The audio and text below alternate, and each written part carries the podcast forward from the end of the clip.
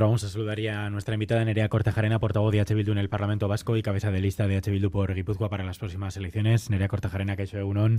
No sé si quiere decir algo sobre esto de Unzu, esa frustración que sentía, o entiende también que las comisiones son lo que eh, son. Yo creo, en, en mi experiencia corta como parlamentaria, es verdad que es muy difícil para las eh, asociaciones, para las personas llegar a, espacios como el Parlamento y poder trasladar en esos espacios sus problemas. Y desde ahí yo creo que, que sí se puede entender ¿no? Eh, ese sentimiento que, que ayer Unzue trasladaba de, soledad ahí. ¿no? Es verdad que la actividad parlamentaria eh, es, hay mucha actividad parlamentaria, hay muchas comisiones a la vez.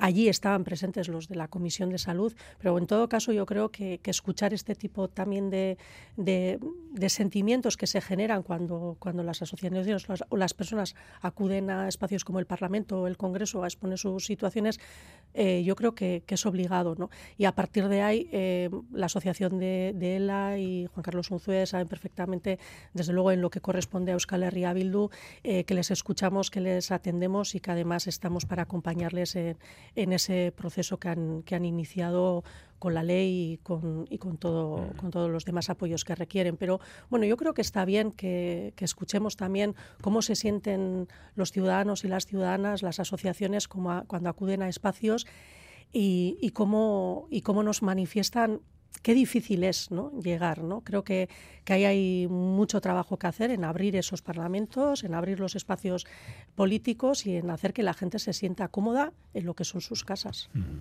Se me ha escapado antes campaña, pero estamos en pre-campaña. Esto es así mm. todavía y falta la fecha de las elecciones. Ustedes le presionan al, al Endacari para que desvele la fecha cuanto antes. Bueno, si me permite, Xavier, hoy que es un día como muy especial para, para el Endacari Urcuyu, me gustaría empezar trasladándole bueno, eh, trasladándole todo nuestro cariño y trasladándole también, eh, haciéndole llegar un abrazo. Creo que tendré posibilidad a lo largo de la mañana de, estar con él también y de, hacerlo personalmente, pero bueno, es un momento muy especial también para él y, creo que en esos momentos también eh, está bien que, se sienta, que se sienta arropado. De su, Eso es, ante el fallecimiento de su mamá. ¿no? bueno, nosotros lo que le pedimos al Endacari es claridad. Eh, ante esta situación. ¿no? Ya es difícil eh, saber si estamos en pre-campaña y campaña, tú mismo lo decías, ¿no? Eh, estamos en campaña, no estamos en pre-campaña. Es que es verdad, estamos en una situación de indefinición en la que todas y todos tenemos presente una fecha que parece que, ¿no? que las elecciones puedan ser el 21 de abril.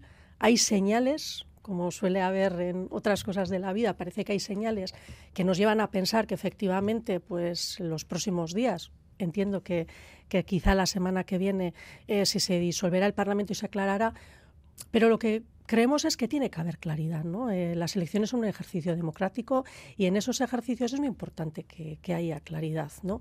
Eh, creo que todas y todas hemos asumido que estamos en un nuevo ciclo, hay nuevos candidatos, la campaña está lanzada, esos candidatos están haciendo propuestas y yo creo que, aun sabiendo que la prerrogativa de, de llamar las elecciones es del Endacari, es importante bueno, que, se sepa en base a qué criterios eh, va a activar esa prerrogativa ¿no? y que se clarifique y que todos y todas sepamos eh, eh, cuál es el escenario con el que vamos a trabajar. ¿A ustedes la fecha de abril les gusta? ¿El mes de abril les parecería un nosotras, buen nosotras estamos preparadas, la verdad, hace mucho tiempo sea cual sea la fecha. ¿no? Yo creo que lo que se genera ahora es una situación un poquito de, incertidumbre eh, que hay que clarificar, porque también los cierres hay que planificarlos, también los cierres. ¿no? Y yo creo que se generan unas situaciones de confusión, como el viernes pasado en el Parlamento, en el que todo sonaba despedida, pero a la vez el Dentacari dice, no, no se despidan.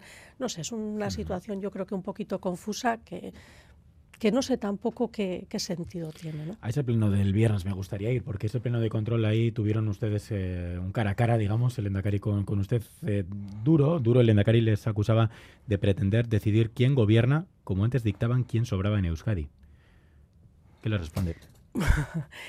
Yo creo que lo que le costó a Endacari era responder a la pregunta que yo le hice, porque la realidad es que yo le pregunté eh, cómo íbamos a responder al mandato democrático que, que nos harán eh, los ciudadanos y las ciudadanas eh, en esa fecha que no sabemos cuál, va a, cuál va a ser. ¿no? Nosotras entendemos que, que si las cosas van como todo parece indicar, es muy probable que ese mandato tenga que ver con desarrollar más políticas de izquierda y más políticas eh, soberanistas. Y le preguntábamos qué, qué efectos tenía que tener o qué consecuencias tenía que tener eso en la, en la gobernabilidad. ¿no?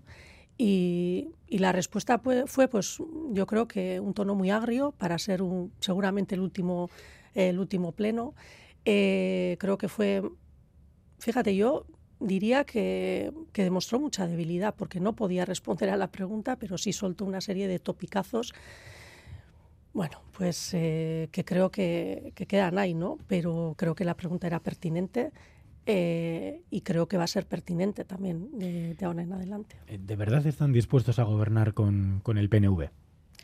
¿De qué podrían o qué tipo de acuerdos podrían llegar con lo críticos que son, ¿no? Y cuando vemos que, pues, que este tipo de cara a caras y este enfrentamiento que existe entre ambas formaciones, eh, ¿no quieren realmente ser su alternativa?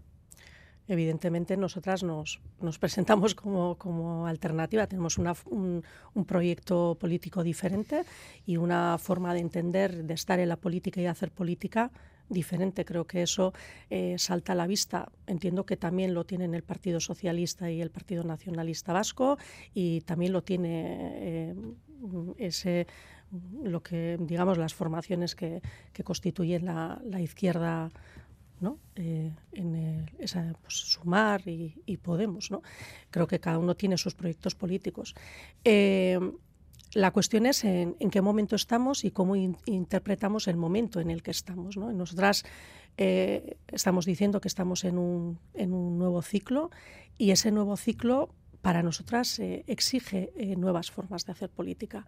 Y esas nuevas formas de hacer política exigen que haya debate sobre la visión de país, debatamos sobre qué tipo de país requerimos y debatamos también sobre cómo hacer eh, efectivos esos mandatos democráticos, cómo podemos responder a esos mandatos eh, democráticos. Y hay eh, retos a los que nos enfrentamos que sí o sí van a requerir bueno, pues que, vayamos estableciendo algún, algunos acuerdos. ¿no? A mí me llama la atención cuando esto genera tanto revuelo porque nos hemos pasado mucho tiempo hablando sobre la necesidad de pactos de país la necesidad de llegar a consensos, aunque sea de mínimos, con, algunas, eh, con algunos elementos. ¿no?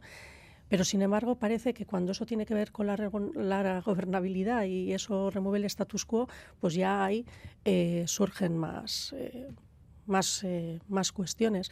Yo creo que experiencias como la de Nafarroa o la de Iruña demuestran que, que hay, posibilidades de, abordar unas formas de gobernanza diferentes, formas de gobernanza en las que se crean espacios de colaboración, dejando de lado a la derecha, dejando de fuera de la ecuación a la derecha, en la que luego cada uno puede coger formas diferentes, bueno, pues se puedan establecer eh, acuerdos que permitan avanzar en políticas de transformación, políticas de izquierda y políticas eh, que requieran más soberanía. Y ha habido un cambio en esta concepción, en esta visión de H. Bildu, porque el otro día el Endacari, por ejemplo, recordaba que en otras ocasiones ustedes no han respetado la lista más votada progresista, siendo el PNV la más votada, ¿no? Como por ejemplo eh, Durango. ¿Ha habido un cambio? ¿Por, ¿Por qué ahora sí? Mira, nosotros en nuestras políticas de alianzas siempre tenemos un, objetivo. Por un lado está frenar a las derechas, ese para nosotros es un objetivo fundamental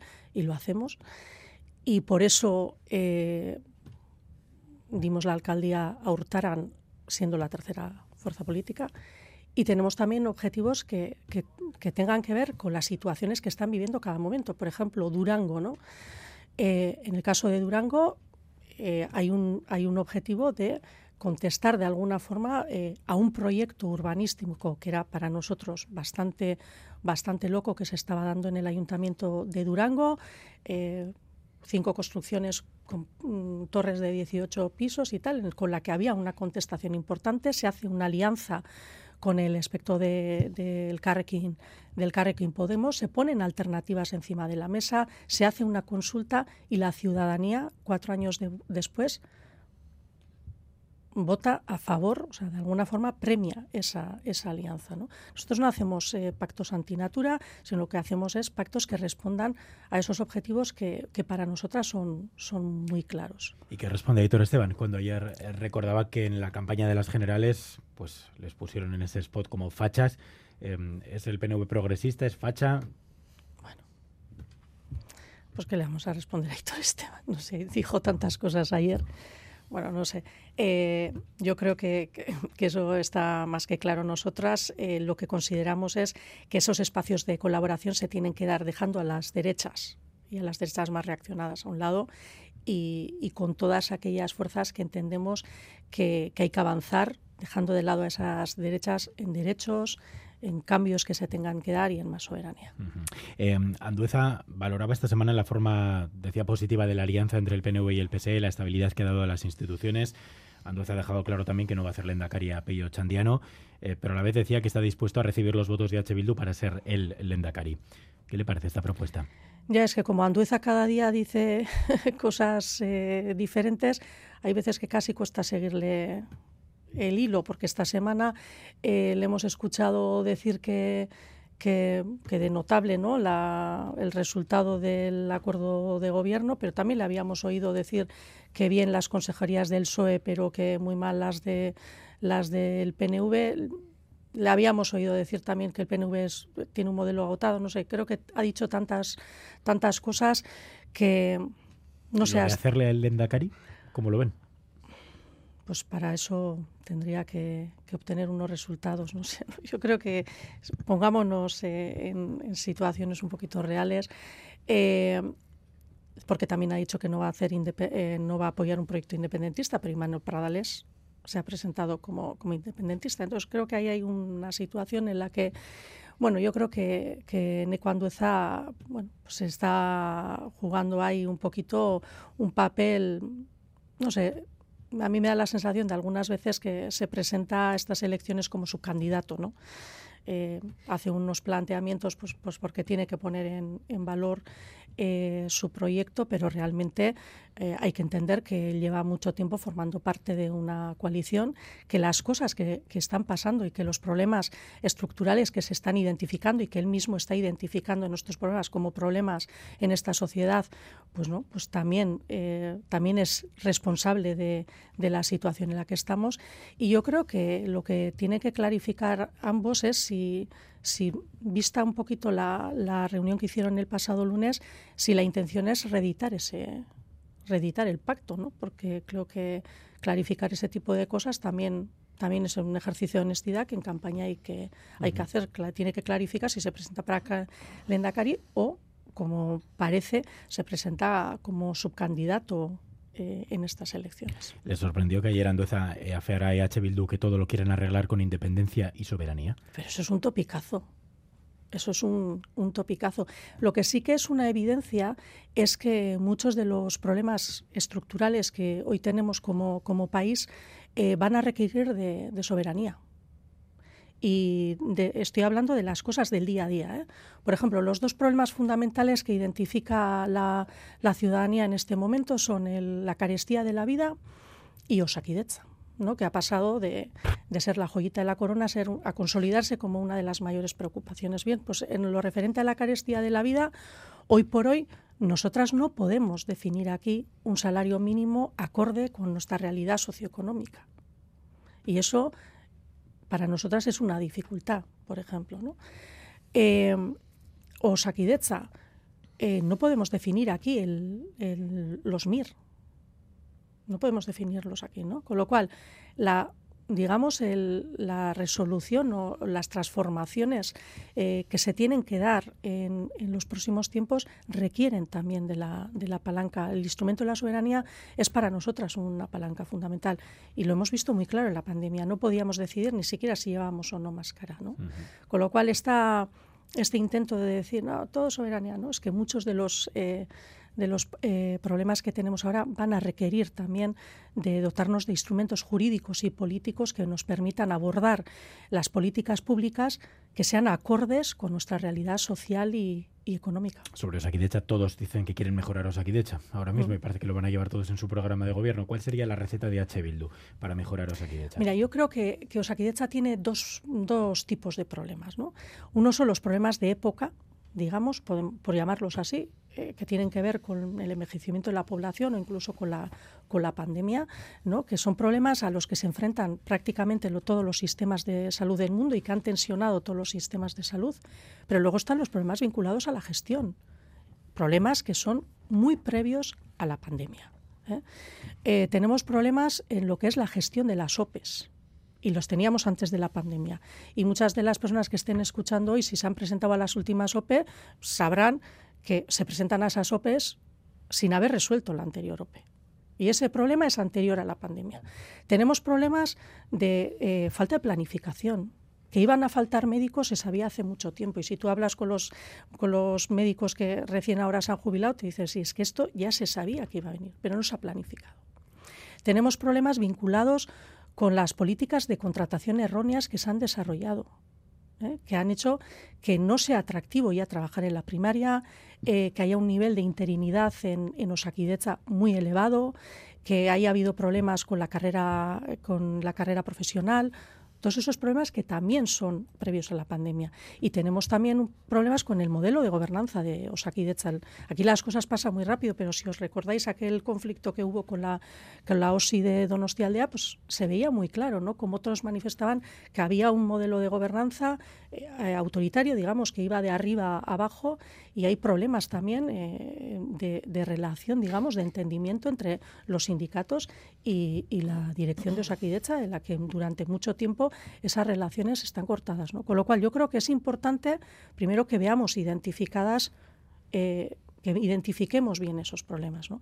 Yo creo que lo primero es sentarnos con los trabajadores, con los, eh, con los sindicatos y con los profesionales del ámbito de la salud, escucharles, pero escucharles activamente y empezar a trazar lo que pueden ser eh, eh, esos cursos de acción ¿no? que pueda haber eh, el tema relacionado con las privatizaciones que, que, se han dado, que tiene que ver con privatizaciones directas que se han hecho de servicios, pero también con otra privatización más sutil que se ha dado por el deterioro, digamos, evidente del sistema de salud que ha hecho que muchísima gente contrate servicios eh, privados. Eso también es una forma de privatización. ¿no? Creo que todos esos problemas, bueno, nosotros hemos llevado un sinfín de propuestas al Parlamento eh, que no han tenido opción muchas veces ni siquiera de llegar a, a ser bueno pues tomadas en consideración pero pero hay una batería de, medidas que junto con todos los profesionales y los sindicatos se deberían empezar a poner en marcha ya. Eh, nos quedan un par de minutos. Eh, qué valoración hace del decreto de normalización del euskera por lo que ha podido ver o leer qué le parece pues me parece que no es el decreto que, que requiere la normalización de la administración pública en este momento no 27 años después este decreto viene 27 años después eh, no tenemos garantizadas nuestros derechos lingüísticos cuando acudimos a la Administración, no tenemos la posibilidad de, dirigirnos en el idioma que queramos a la Administración, no se puede trabajar en la Administración pública, no tenemos garantizado el derecho a trabajar en euskera en la Administración pública y además tenemos toda una ofensiva judicial ¿no? Eh, en, contra, en contra del euskera y creo que este decreto debería eh, marcar, digamos, una serie de elementos, un salto cualitativo y cualitativo importante en todos estos ámbitos. ¿no? Creo que es un decreto que aunque tiene mejoras, nosotras también vemos que, que incorpora mejoras aunque esas mejoras también tienen algunos eh, riesgos, ¿no? pero que se amplíen. ¿Qué, es lo que... Sí, pues que se amplíe el ámbito, el ámbito de actuación del decreto y toda la administración pública entre en este ámbito, pues yo creo que es, que es muy positivo, pero es verdad que, por ejemplo, Saquidecha, la Archancha o Justicia, pues no van a quedar fuera de este decreto casi el 60% hasta, 2000, hasta el 2033. Creo que es positivo también los perfiles asimétricos, pero tiene que hacerse en función de lo que se requiera en cada y es verdad que hay eh, no se establecen mecanismos para garantizar eh, que esto no se traduzca en, reducir las exigencias de, eh, idiomáticas. creo que también hay avances ¿no? en, otros ámbitos, pero también hay, hay cosas, hay carencias en el decreto, como el que, por ejemplo, no se establezca un, periodo, un cronograma para la euskaldunización de la administración eh, pública. Y luego hay también unos retrocesos, ¿no? que del texto inicial se haya caído, por ejemplo, la prioridad del euskera o el que no aparezca ya que esta intencionalidad del que la primera palabra sea en euskera, yo creo que, que bueno, que también es... Eh, es eh, un retroceso importante. ¿no? Creo que se, que se dan las condiciones para que en este ámbito pudiéramos dar un salto. ¿no? Creo que el momento también lo requiere y en ese sentido sí comparto con, que es una especie de oportunidad perdida, ¿no? con aquellos que manifiestan que es una oportunidad eh, perdida, ¿no? porque me da la sensación que toda esa ofensiva judicial ha tenido también su consecuencia y que, esas limitaciones y que esos, esas, em, esos recortes que se plantean en ese sentido también han tenido eh, plasmación en este decreto. ¿no? Y esa es la, valoración que nosotras hacemos. Pues Nerea Cortajarena, portavoz de H. Bildu en el Parlamento Vasco, cabeza de lista de H. Bildu por Guipúzcoa. Es que Suey, es que